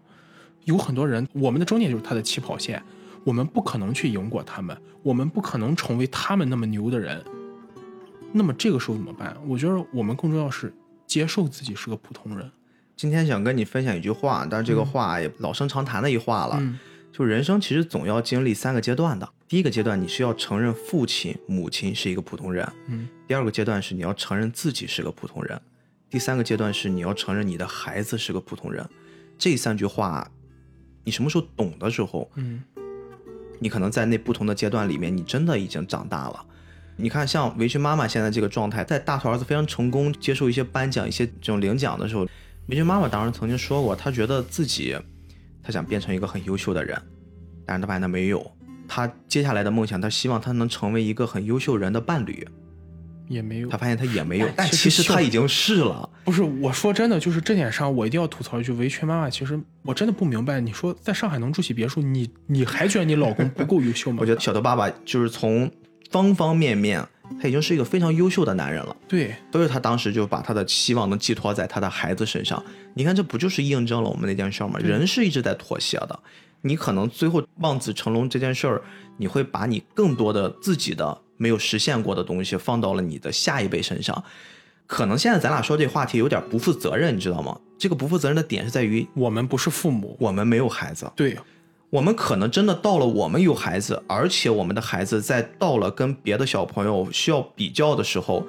可能也会走大家的那一步，因为，现在那些我们会说给孩子逼迫很紧的家长，嗯，不能说他们是错的，甚至我们更不能说他们是不好的，我这个们只能说是他们在那个时刻之下，他们做出了自己的一个决定。其实我周围就是这样的例子。我的大学同学，他其实是一个非常随性的人。我们当时大学毕业的时候，我们就是一起吃顿晚饭的时候，我们问他将来想做什么，他就说做普通人的活儿，享受普通人的生活。他特别喜欢玩手办，对，就是他特别喜欢玩手办，有高达了，有各种，而且他还很喜欢玩黑胶唱片。但是当他有了孩子之后，他的整个状态都变了。现在去看他朋友圈，全都是那种非常非常让人感觉就有一种他是在跟自己较劲儿。嗯，不知道逼哥你懂不懂我意思？就是他其实不是在跟他孩子较劲儿，他跟自己较劲儿。就像你刚才说那句话，我非常认可。他没有办法承认自己是一个平庸的人的父亲，他会觉得哪怕自己平庸，自己的儿子也一定要成才。我现在这个阶段有点像你那个朋友，就是你知道我为什么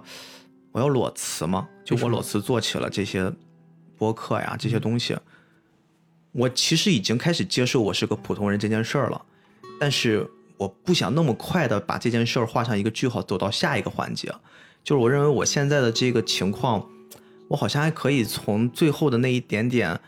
还没有熄灭的那个火焰上，我想再去给它添上哪怕一根柴火，我想再去试试。那可能比如说过了今年，我会承认我自己是个普通人，我会把我自己埋在心里的一些梦想，我真正想做的事儿给放下，然后我重新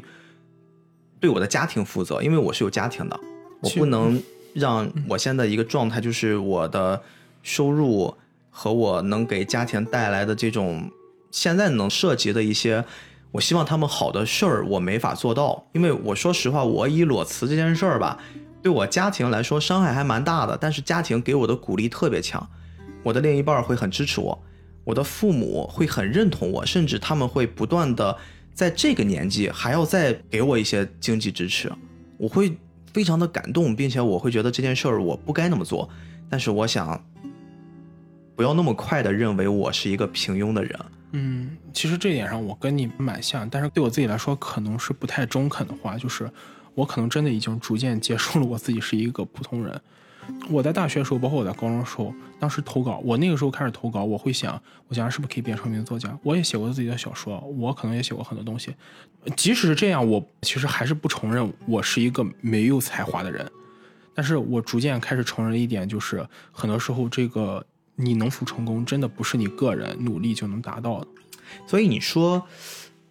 我们所谓的我们不是一个，我们不平庸，我们去定义那个普通人，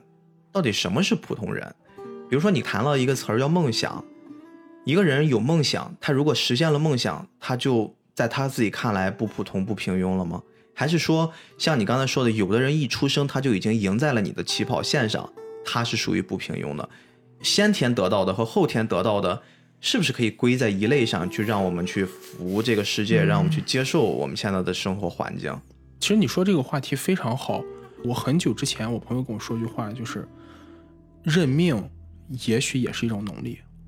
这个话其实说的稍微有点丧，嗯，但是认命可能真的是一种能力。有的人一辈子不认命，但可能他真的就什么都做不到。他奋斗了一辈子一无所获，他还是一个这个世界是很现实的，他只会看到你现实中的所有表现，按照这个给你衡量一个标准来给你打分，他不会看你的努力成果与否。当你知道你自己这条路就是走不通的时候，你究竟会选择认命呢，还是选择接着走下去？对对对，我们不说丧的，但是嗯确实是可以去推崇“我命由我不由天”，但是嗯前提是你得是哪吒，对你得是像哪吒一样的人。但是我们也不是说我们要丧到完全躺平。我现在觉得躺平这个事儿放在二十岁、三十岁，甚至四十岁，它是一个你可以把它当做阶段性的修整，修整，对修整。但是你不应该把它当成是你现在对于这个时代已经绝望，对于自己的人生已经没有任何奋斗的目标和意义了，然后你去选择了这么一个不得已的选项，这件事儿在我看来我不能接受。就是我认为躺平是你可以对不正当的压迫躺平，或者你对不正当的一些，比方说我们经常提到九九六这样的东西躺平，但你不能对你的人生躺平，哎，这是对你的人生不负责任，因为人生是你自己的呀，并不是嗯工作可以不是自己的，工作可以我们只赚钱，对吧？我们打酱油也无所谓，对对对，甚至工作的时候我们也可以戴着耳机听着我们的播客，然后你在工作，这都可以。但是你的人生还是要你自己去过的呀，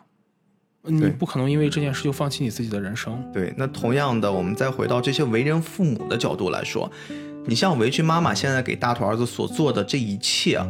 更多的我觉得是违背了大头儿子本身的意愿，因为在开头的几个镜头里面，大头儿子其实对于那些事儿他并不是很感兴趣。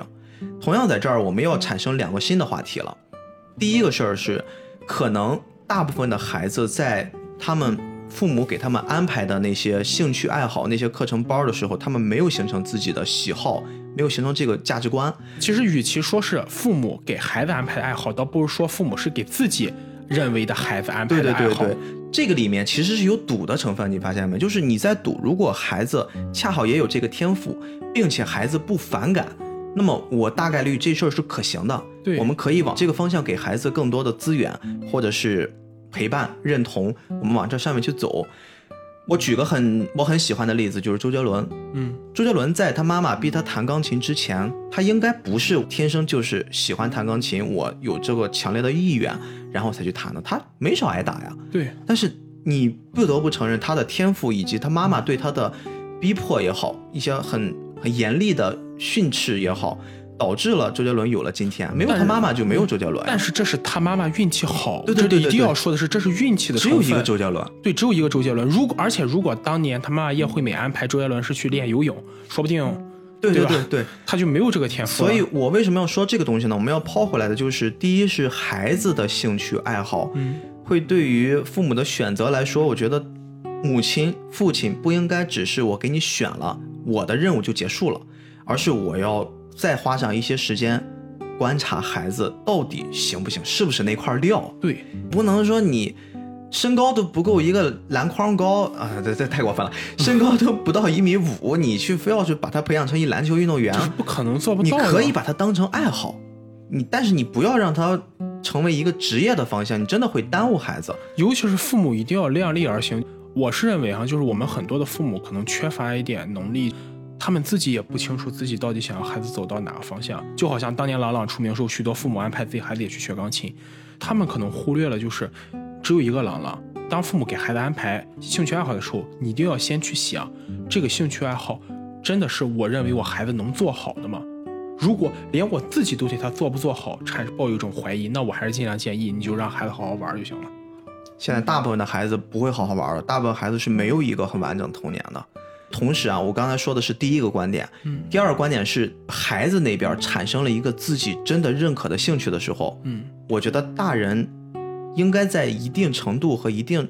能力范围之内，无条件的给他一次尝试的机会。对，我这个话是什么意思？这是我真的自己的深有感触。你可能想象不到，我长这么大我都学过什么。我学过书法，学过素描，学过单簧管儿，抱歉，我完全看不出来。学过乒乓球。然后我最后学的一个东西是街舞，啊，我还学过声乐。那都怎么样？前提是这样子，嗯，为什么会学这么多东西呢？我也是很感谢我父母，因为我刚刚说我我母亲其实最后是开店儿，开店儿当时对面就是少年宫，哦，我爸又恰好跟少年宫的人又认识，这里不得不多说一句哈，就是我一直认为少年宫是那个时代真的算是一个特别特别就是惠及普通人的这么一个时代的产物呢，时代产物。就是现在你要再想去，当年的少年宫是便宜到什么程度？你想去学一个特长，你真的能花很少的钱学到很多东西。对对对而现在我就不记名说，就是青岛双山地区，就是我之前在那边接了个活儿，就是双山那块儿有某个马术训练馆，那个地方专、术专门练马术。然后逼哥，你知道上节课要多少钱吗？三位数肯定得有吧？三位数，啊，一节课两个小时，啊一千五百块钱一千五块钱不是那种什么季卡什么，就是一节课呀。一节课，就是嗯，我说这句话，我并不是在强调学马术这件事没有用，但是我始终认为像这样的爱好，还是要去给那些真正负担得起的。这里本身也是，确实也是这样子。就是家长一定不要因为攀比去给嗯孩子报班。嗯嗯嗯比方说，我的班上某个家长去给孩子报了一个什么班哎，你说这个特别好。对，如果你去是为了攀比去报的话，我认为你失去了最开始最开始的本质意义。你想让孩子多一份特对特长，那么就可想而知。比方说，这个孩子班上有好几个孩子报了马术，报了高尔夫，你觉得有必要去学吗？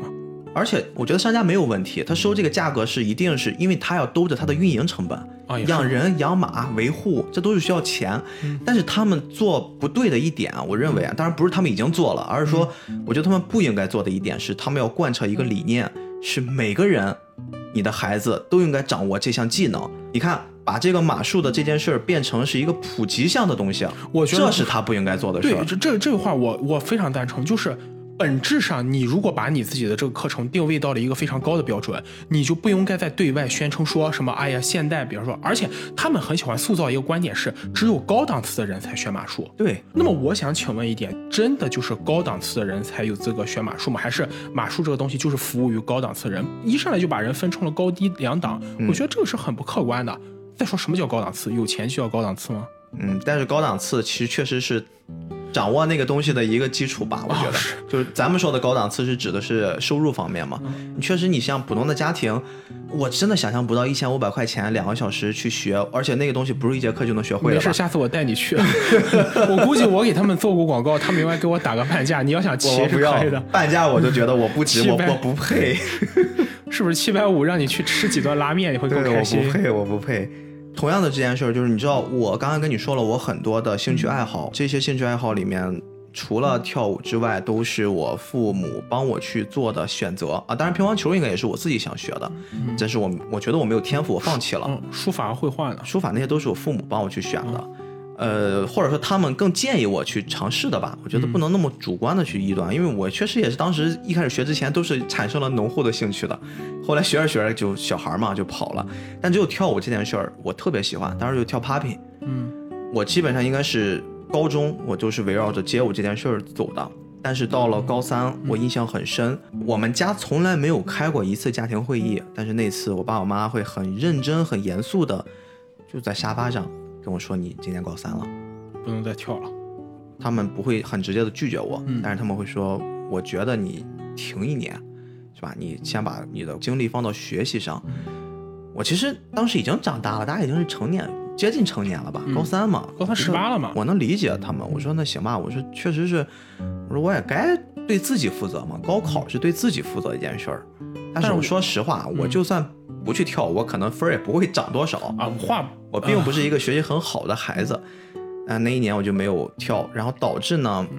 回过头来，我确实是真的像我当时给自己的约定一样，我高考完了之后，我一定要把这事儿拾起来，因为我真的很喜欢。现在你还在跳吗？我现在没有跳了，但是我高考完了我就一直在跳，到大学的这几年我一直在跳。我是大学一毕业，我觉得我这件事儿我要放弃，因为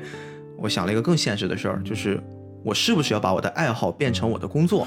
这这这个可能是牵扯到另一个话题，对对另一个话题我们就先不说。嗯，反正这件事儿是唯一的，我所有的兴趣爱好里面，我坚持最长的，我也认为最该的一件事儿。但是这是因为你自己很认同这件事情，你自己能对我已经找到了我喜欢的事儿了。嗯我其实说这个话题，我想说另一个层面，就是我们要探讨的，当一个孩子他选择了自己喜欢东西的时候，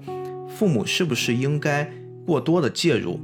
我小时候很喜欢游戏，嗯可能这个对你来说会更好。如果你是一个喜欢游戏的人，假如说你想走电竞这条路，你已经错过那个时间了。说啊，白了我，说实话我也没有那个能力。现在很多人啊，嗯孩子把游戏当成了一个，肯定是先是喜欢玩儿，对，想逃避学习的一个借口。我想去学电竞，我想以后从事这个行业。特别电竞现在已经没有那么妖魔化了，对它已经成为了一个正当的职业了，社会逐渐的开其实始认可它现现在了。就其实我们父母一辈儿也可以正常的接受这种东西存在。我有时候会跟我妈开玩笑说：“妈，你看你小时候老不让我玩游戏，你看人家打游戏多挣钱呀。”当然，我有时候会跟她说一些顶部的那些人，像是 PDD 他们那种啊，人皇啊，啊，我妈一直啊这么挣钱，打游戏就打游戏。我说啊打游戏啊，有时候我不知道她会不会自责，或者会不会往心里去哈。我不希望她那么想，但是我想告诉她，可能你那时候没有阻止我玩游戏，或者你没有阻止我跳舞，我有可能现在会走上另一条人生路，可能也会变好或者变坏，不好说。但是至少不会像他们当时想的那样，你以后怎么吃饭？打游戏能挣当饭吃，是吧？你跳舞能当饭吃，但但是其实真的是可以但。这个问题，其实我个人认为是无解的，因为每个时代都有每个时代坐标。对对对对，就是我们这个时代认为不可能出现的事情，在下时代说不定就被人接受了，完全接受了。你就像当年金庸的小说时候，最开始大家都是不接受的，认为这写了些什么，但后来你就会发现，包括网络小说，最开始的时候也不被人视为正当职业，但是后来你会发现，真的有人凭借这个成功了。嗯，所以这个问题，其实我倒觉得这个问题其实更多的不该怪父母身上，也就是时代，因为即使我们扪心自问变成父母之后，我们就真的能够避免时代的这种偏见吗？对我回来我从来没有责怪我父母，相反我特别感激他们。对，因为你看我现在吧，我是跟别人有一个很大的区别，就是我可能小时候接触的东西会相对多一些，而且都会比较的深入，因为。爸妈他们会觉得没有时间陪伴我，希望能多给我一些额外的东西。我爸我妈给我的这些东西之后，现在让我觉得我好像在，特别现在做自媒体这个领域上，我好像会相对的比其他的人刚入这个行的人能更融会贯通一些。你比如说，我学过声乐，嗯我学过一些基础的乐理，所以我在剪辑音乐的时候，或者我在选择 BGM 的时候，可能会比一般人他更更加更好一点点吧。就是或者说你更有不会那么走大众，就是能脱颖而出一点。什么都知道一点，生活更美好真的是这样，我是属于什么都知道一点，包括你像我学街舞这件事儿，嗯其实我接触的更多的是 hiphop 文化。所以说，你看，在有嘻哈这些东西，这就是世界我火的时候，其实我会更快的会知道那个群体。当时在工作的时候，也会有更多的机会去能做一些更创新的东西，会给我工作带来一些好处。嗯包括像书法这件事儿，我虽然没有写很好，但是我会没事儿，对于肯定比我写的好，我字是出了名的烂，我学的是隶书嘛，会对于那个文字体系更加深入对对了解，对对对就是鉴赏能力更会有一些东西啊。强一些。包括美术也是这样，你会影响我一些构图、排版啊这些东西，都会或多或少带来一些东西。所以我现在会很感激我父母，但是我恰恰就有一点，我会让自己，我只是自己跟自己生气啊，为什么我学了这么多东西，我明明有这么多的机会，我没有把一个东西做到很好。因为我现在做自媒体，我发现做自媒体只有一个秘诀，就是你在某一个领域你很牛逼嗯，就够了。我是我是这么觉得，这件事我倒觉得逼哥你也不必太自责，因为你刚才也说了，在某个领域做到很牛逼的，那只有那一两个人，并不是所有人能做到。那你再想一下，就是至少你现在懂了这么多东西，会让你做的比较好，而这个比较好，这个比较好的这个定位下，就有很多做的并不怎么样的人。所以你从这个角度上讲，你比他们强就可以了。但是你知道吗？比较好，其实在现在这个社会啊，我自己觉得啊是一件很可怕的事儿。如果你不行，嗯其实你可以很快的放弃；如果你行，你可以很快的去进入这个行业，找到你的定位。现在的人很怕办好不好，或者说咱们说那个比较好，就是你也不能放弃，你总觉得哎呀，我应该再坚持坚持，有很多的鸡汤会灌着你，你应该多走一步，你应该再坚持一下。也会有很多，就是你会把你更多的时间精力放在一个你没有希望，或者说你你根本就不行的这么一行业上，就很可怕这件事儿。这件事情，那如果碰上这种事情，我推荐就只有掷硬币了，就真的就交给命运是吧？交给命运来做。行，反正就是刚才由围裙妈妈就是这个第二部她的大电影，我们俩衍生这么多，我其实也挺期待第四部的，但是我可能不会去看，呃因为我没有孩子。如果我觉得有孩子，还是可以拉着他们去看一看，对，至少就在一些话题上可以共同的参与到孩子和你们之间的讨论里面去，这件事儿。很酷，我只是觉得很酷。我现在觉得很多的辣妈，包括一些潮爸，怎么跟青岛话骂人似的，就很潮流的爸爸，对，他们跟孩子相处的方式有时候会令我很羡慕，因为是我没有得到过的。他们会跟孩子一起去探讨一些真的就像哥俩一起会说的话。我比较喜欢说唱，说唱里面有个叫马俊的，马俊呢跟他的就是长得很像成龙大哥那个那哥们儿，一个老炮儿，他儿子现在他们俩经常一起在录歌，一起去录电台，经常会跟他的儿子很小小朋友去聊一些像哥俩一样聊的话题，甚至会像我们这样聊的一些话题。非常羡慕的那种父子关系。其实能做到这点很困难。首先，你作为长辈，你要对你的孩子没有一种偏见，就是认为他还小。其次，第二点是你一定要有耐心，因为去跟小孩相处是件很困难的事情。我自认我自己可可能是做不到的，我是一个呃就不太擅长跟小朋友打交道的人。不擅长归不擅长，但我很佩服这样的人，因为可能只有这样的人才会真正做到把自己放低。而一个人能做到在什么情况下都把自己的心态放低，去学着去感知跟自己不一样的世界，那么这样的人其实是最值得尊敬的。嗯，好，行吧，行，差不多。那最后呢，其实我还是想再跟大家分享一些很额外的东西。其实我们这次是由郑老师郑春华他的一个创造《大头儿子小头爸爸》这个作品这个大 IP 的经历，我们聊起的。我们也知道他在创作这部作品的时候，其实他是希望能给孩子一个完美父亲的形象，一个理想父亲、理想家庭的形象。但确实是不同的作品在不同的时代之下，它是有不一样的写照。在大头儿子小头爸爸他们组建这个幸福的一家三口这个样板诞生之后呢，其实郑春华老师在后面的几年还创作了几部新的作品，他将他的目光投向了那些有伤痕的或者是更残缺的家庭。我们的生活其实并不是那么完美，所以说，二零一五年呢，他写了一个故事，叫《一个姐姐和两个弟弟》，写了是父母离异又分别再婚的一个小女孩柔柔的故事。之后，他在《鸭中和鸭串儿》这个作品里面呢，写了一个小区里面一对外来务工的家庭，他的双胞胎女孩如何在城市里面和同龄孩子相处的故事，这也非常生活。那第三本是最新的一本作品，叫《米斗的大计划》。那这个是写的是父亲去世的一个一年级小孩米斗怎样走出一个丧尸的状态。都挺这沉重的。这几个作品吧，对，都挺沉重的。但是我觉得又侧面反映出我对郑老师这个人的一种尊重，对，真的是用他的一生再去谱写嗯关于孩子和家庭之间的这种关系，引起我们社会的发现。其实郑老师是一个真正的有情怀的文艺创作者，他是真的把自己的这个精力投入到这上面。可能我们这个时代更需要的就是这样的文艺创作者，他真正能沉下心来去创造一些反映时代现状和一些问题的作品，而不是对，所以最后的最后呢，我们也鼓励一下大家，能能带着自己的孩子和你们年少时的那个情怀，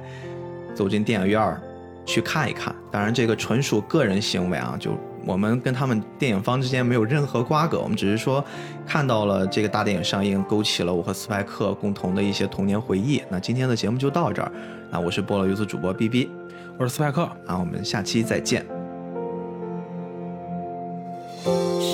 后灯光忽明忽灭，手中甜咖啡已冷却，嘴角不经意泄露想